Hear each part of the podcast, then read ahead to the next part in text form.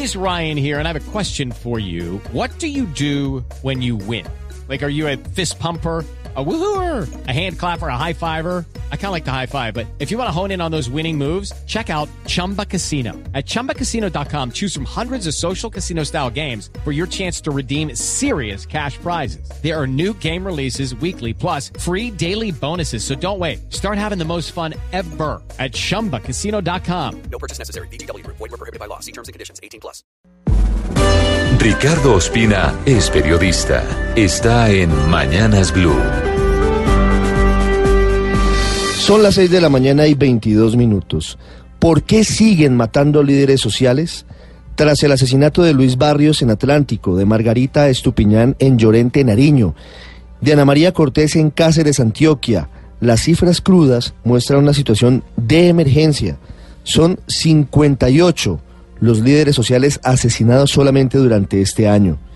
Preocupa que no hay una estrategia del Estado para proteger a los líderes ni a las víctimas, que lamentablemente están en el cruce de caminos que dejan mafias, castas corruptas en la política, narcotraficantes, microtraficantes, exparamilitares y otros factores.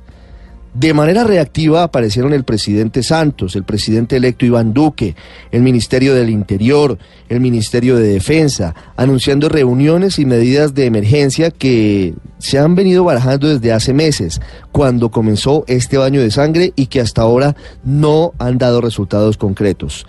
Y para concluir la confusión, el ministro Luis Carlos Villegas aseguró que Ana María Cortés, asesinada en Cáceres, Antioquia, y quien era del comité de campaña en esa zona de Gustavo Petro a la presidencia, la investigaban por posibles vínculos con el clan del Golfo.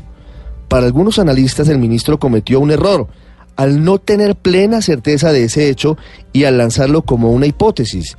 Y algunos le recordaron otros episodios graves como cuando el mismo Villegas había dicho la desafortunada frase de que a los líderes sociales los mataban por líos de faldas.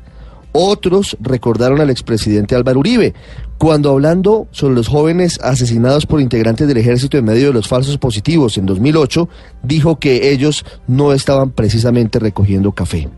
Pero la comunidad internacional vigila y la ONU le pidió al Estado protección inmediata para los líderes sociales, mientras aquí las entidades encargadas vergonzosamente se tiran la pelota o se demoran años estudiando esquemas de seguridad y cuando los aprueban, dolorosamente ya no se necesitan, porque ya mataron a la víctima, como ocurrió en el caso de Luis Barrios, el Palmar de Valera Atlántico.